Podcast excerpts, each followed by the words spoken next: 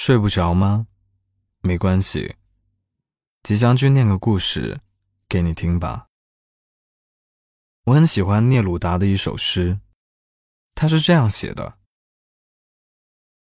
我喜欢你是寂静的，好像你已远去。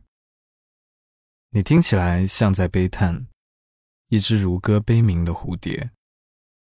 你从远处听见我，我的声音。”无法企及你，让我在你的沉默中安静无声，并且让我借你的沉默与你说话。你的沉默明亮如灯，简单如指环。你就像黑夜，拥有寂静与群星。你的沉默就是星星的沉默，遥远。而明亮。今晚的故事也很像这句诗。我喜欢你是寂静的，一起来听一下吧。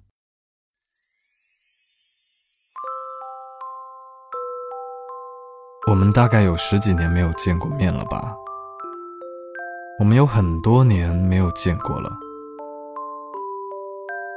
有一天，他突然加了我的微信，说。那个跑马灯的开关，我打开了。他说是他儿子不小心打开的。他家的小朋友三岁半，带着回娘家。小朋友的外婆把以前他住的房间里各种乱七八糟的玩具都拿出来给外孙玩。小孩子很皮，这个磕磕，那个碰碰。那个跑马灯太老了。小孩子不感兴趣，往角落里一摔，跑马灯却突然转了起来。不小心打开了一个他妈妈少女时代的秘密。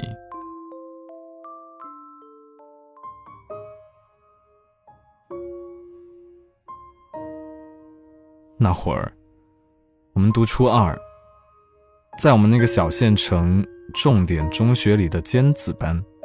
虽然在同一个班级，但我们是完全没有交集的两类人。他长得好看，非常好看，又聪明，月考成绩从来没有跌出年级前五。他还开朗，老师们都特别喜欢的那种，连我妈去开家长会回来，都会说：“你看人家，他。”就是属于那种别人家的小孩。我呢，我那会儿太普通了，长相一般，学习成绩中等，性格还特别的孤僻，有点叛逆，不喜欢跟人说话，上课偷偷看闲书，老师提问也从来不举手回答，中二病啊！和他完全是两个世界的人。座位是按照成绩来排的，他坐在第一排。按成绩来分的话，其实我应该要坐到中间去了。但初二的时候我还特别矮，老师就让我坐第二排，坐在他后面。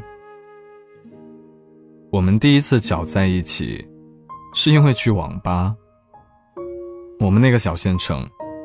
有一个小小的图书馆，图书馆里有两个房间，一间存放各类纸质图书文件，另一间呢是电子阅览室。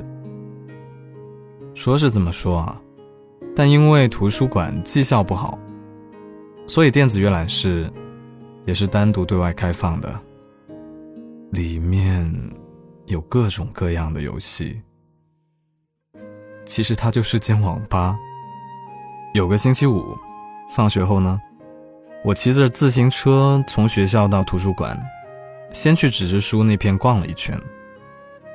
当时新概念作文特别火，连带萌芽的杂志也特别火。我在纸质书那边借了一本《萌芽》，边看边走到电子阅览室，站队缴费的时候，前面有个人刚好也缴完。我一抬头，两个人都愣了一下，是他。那个气氛诡异的下午，我们两个县重点中学重点班的尖子生，并坐在两台连着的电脑屏幕面前，各自心怀鬼胎。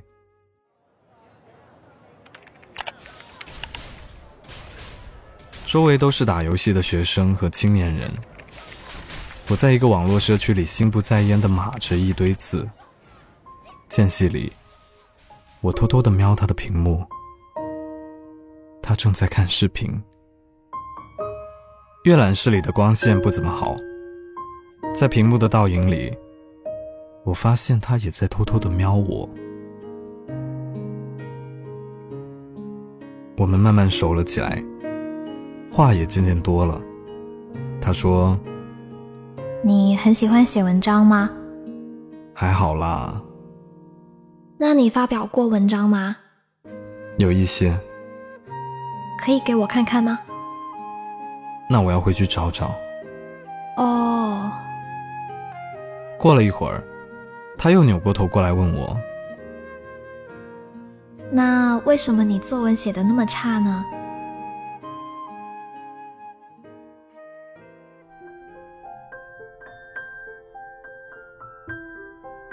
上课的时候，我们偷偷传纸条，把作业纸撕成了一张一张的长条，像书签那样。他的字写得很好看，秀气又工整，在纸条上一行一行密密的写满。其实我们讨论的也不是多私密的事情，无非是一些娱乐八卦、朋友间的趣闻等等。他写好了。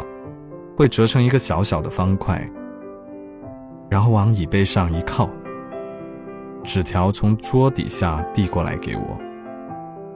我写完后呢，会假装伸个懒腰，趴在桌上，把手伸到前桌递给他。有时候我想到什么东西，也会拿笔尾在他后背上一笔一笔的写。而他端坐在座位上，假装认真在听课。我们中午放学后呢，还要留课堂背书。他总是背得特别快。背完书后，和同学们一起去食堂吃饭，然后会打包一份给还在背书的我。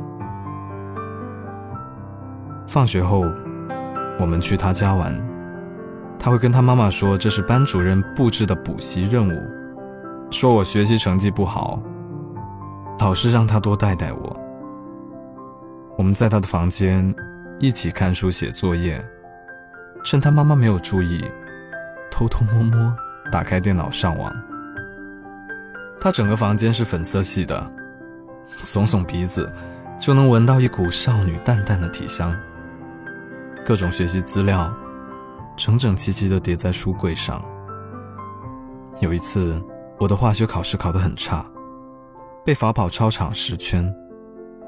我在操场上一圈一圈地跑，跑到双眼模糊。回头注意到他和他朋友也在跑道上，偶尔偷偷瞄了我几眼。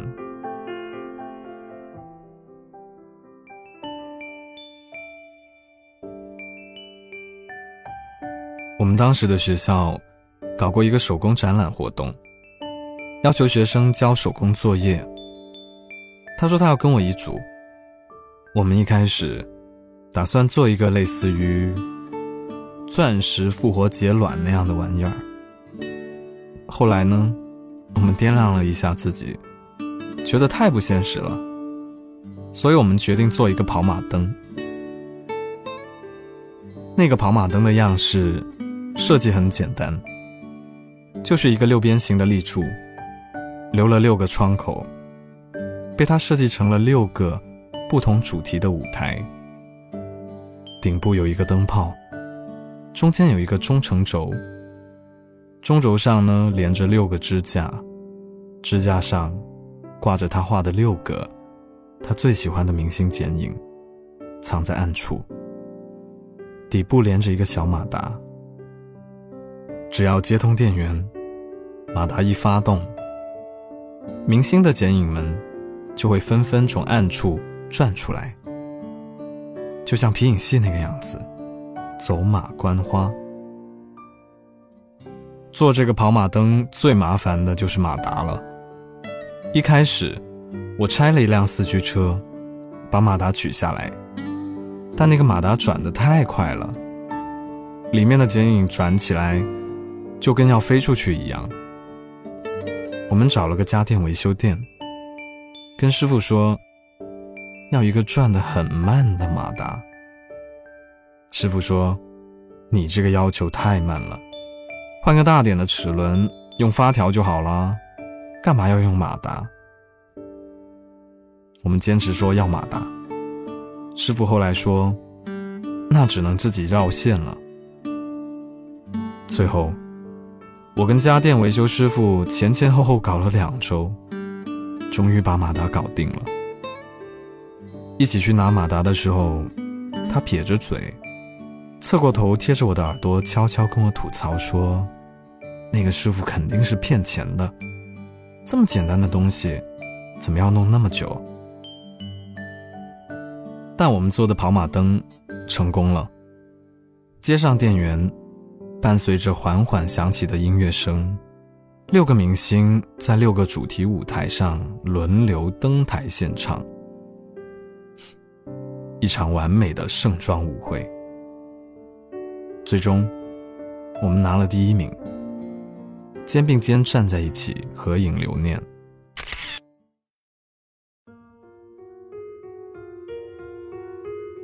直到开家长会的时候，我们关于补习的秘密也暴露了。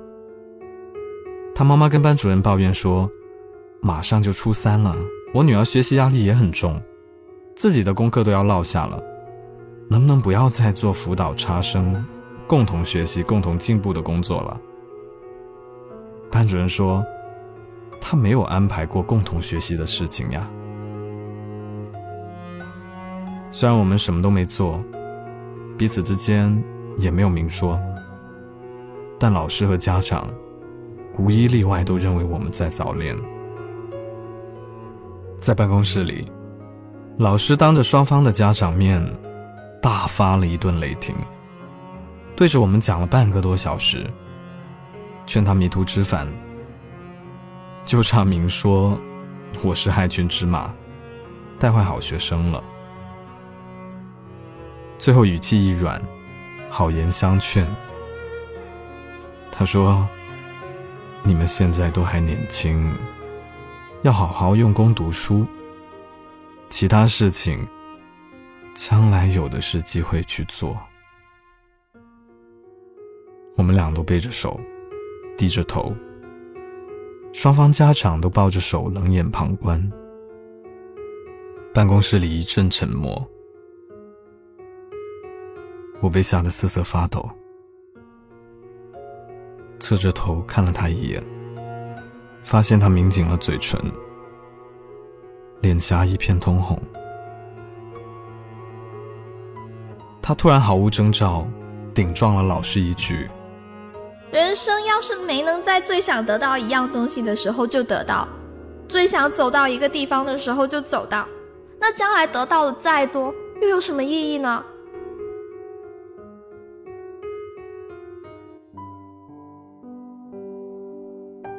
后来啊，我们就被彻底隔开了。他妈妈警告我妈，让我离他女儿远点，别说去他家了。连路上遇到了都要默默走远。在学校里，老师也格外注意。我的座位被换到了教室后面，远远的，只能看见他消瘦纤细的背影。他问班主任为什么要把我换到后面去，说我太矮了看不到黑板。班主任说，是他自己要求坐后面的呀。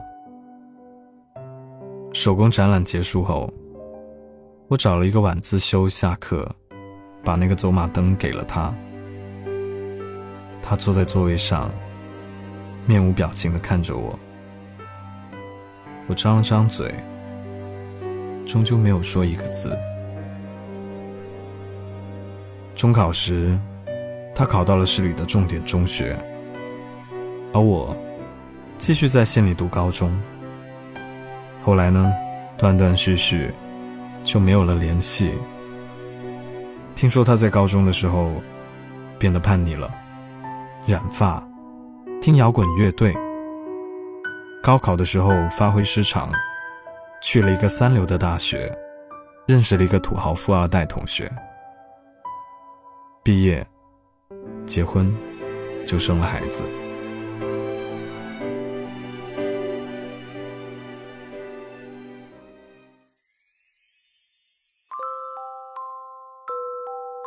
十多年之后，再说起当年的事情，两个中年人都是一阵唏嘘。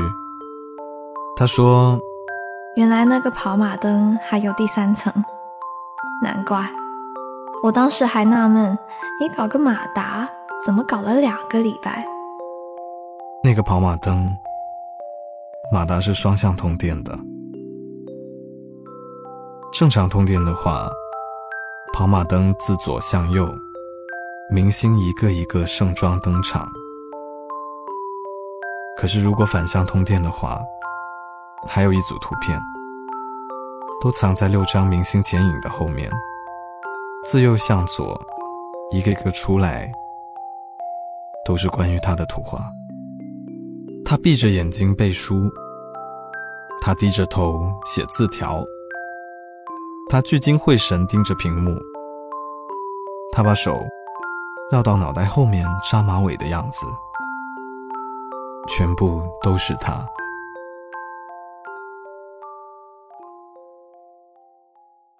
故事念完了。很多时候呢，暗恋就是青春里的独角戏。重要的是，我喜欢那个人的过程。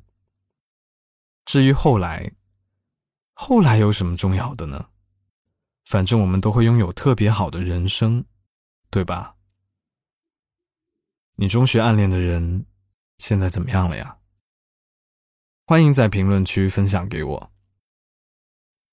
如果喜欢这个故事的话呢？请记得为我的节目点赞。想看文字版本，可以去公众号“白无常白总”查看同名推送。我是吉祥君，我依旧在 Storybook 睡不着电台等你。晚安。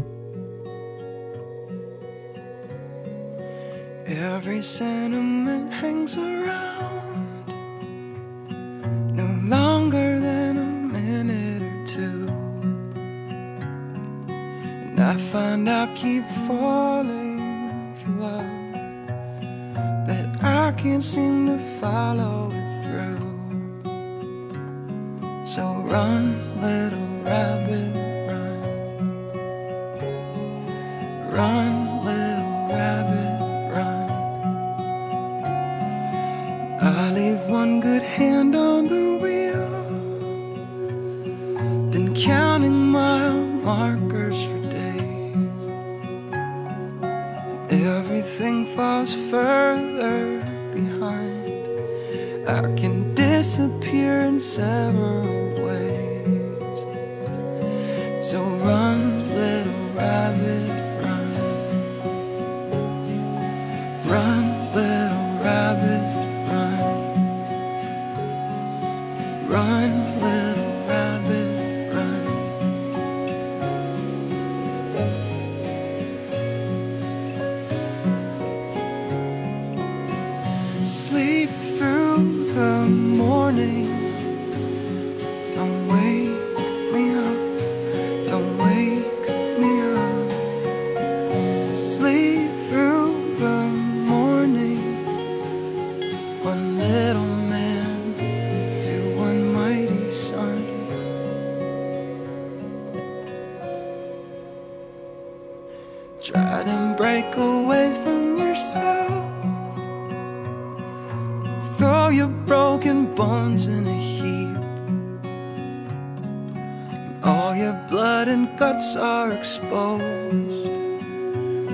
Your spirit has been begging to leave.